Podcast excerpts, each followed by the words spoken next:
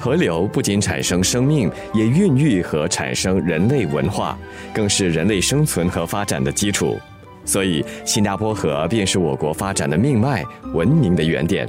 接下来三天的生活加热点，我德明会跟随国家文物局研究员吴庆辉，沿着新加坡河边走边聊。我们说，有水便有桥。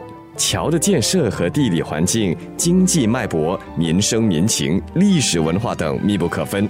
桥也因时代和科技的发展一直在演变。第一站，我们先走一走新加坡的两座百年老桥，一座是最古老的加文纳桥，另一座呢是最靠近河口、启用于一九一零年的安德逊桥。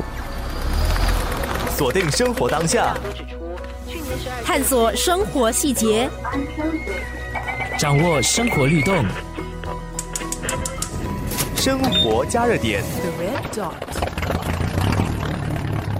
对你来说，这两道桥，他们有些什么值得回味的故事呢？想到安德森桥，就想到小的时候，新加坡那是有流传。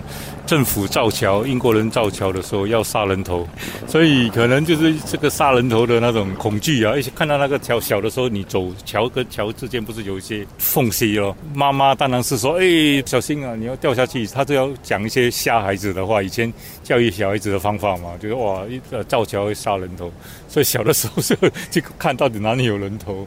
哎呀，那个都是古代呃谣传呐，但是真正有没有关联，我们就不知道。倒是有一个相关。的东西就是说，因为很多印度兵是雇佣军，其实就是英军他雇佣了在印度的印度人来新加坡，所以派到新加坡的很多英军其实是印度来的军人。所以讲到这里就可以连到这个加文纳桥。之前新加坡海峡殖民地的时候啊，是由印度管的，由伦敦这些管是在一八六七六九这样才才开始。所以最后一任的啊印度管的总督呢就是加文纳，所以这座桥就以他为命名纪念他的。本来他是讲用什么爱丁堡这些名字，后来没有采用，因为他纪念那个最后一任总督嘛。生活加热点，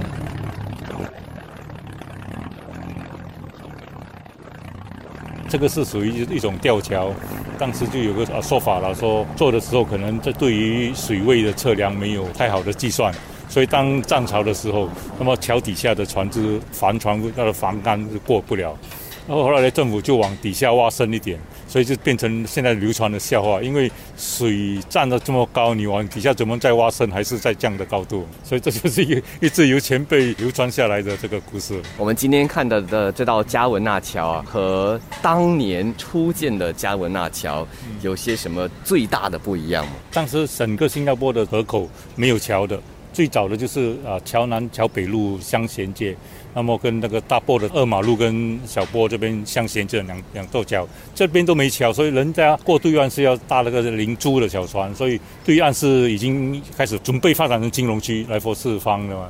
这边呢就是行政区，所以这边的辽网很需要一座桥。那么以前一八六多年的建成的桥没有汽车的发明嘛，所以是人力车或者步行。所以这个桥最早的时候是没有汽车不能通行，也没有汽车的年代了。等到安德森森桥建起来的时候，一九一零年，那是已经有了汽车了。所以这边就降级成这个步行桥，或者当时只能人力车通过。所以这边这个桥还有意思，是当时的规定的那个牌，你可以看到是在啊桥的两边这样，它写着。只允许啊人力车跟行人过，就是加文纳桥，因为它的构造的关系，它的承载量哈也是受限的。那相比更靠近河口的，就是安德生桥，一开始就是让车辆行驶的，车辆行驶的，所以它就是衔接这个啊新加坡沿岸的这两个，我们以前俗称海边呐，海基，福建人讲海基，就是海旁边。所以洪德码头跟伊丽莎白这这一带了，从河的这个北岸到河南岸的，一直到这个年代一个最主要的通道。当然，呃，当初的这个交通繁忙度和今天的很不一样，所以当初刚建的这个安德生桥跟今天的也大不相同，会吗？最主要就是用途上起了很大的变化。你看，当年这个桥是双行车道，那么现在改小一半，另外一半变成呃行人走，所以我们的新加坡城市的发展可以看到从。很繁忙，很拥挤。后来现在又改到把经过交通一些调整啊，重要的东西都改成步行的、消闲娱乐的。以资龄来说的话，这个安德生桥当然比加文纳乔年轻，不过他也应该有他早期的一些鲜为人知的事迹，有吗？那安德森桥本身对我来讲就是那个杀人头的经验了。我后来有查的是，以前在十九世纪中，印度那个地方发生过兵变，就是印度军人叛变，叛变的时候这边就担心受影响。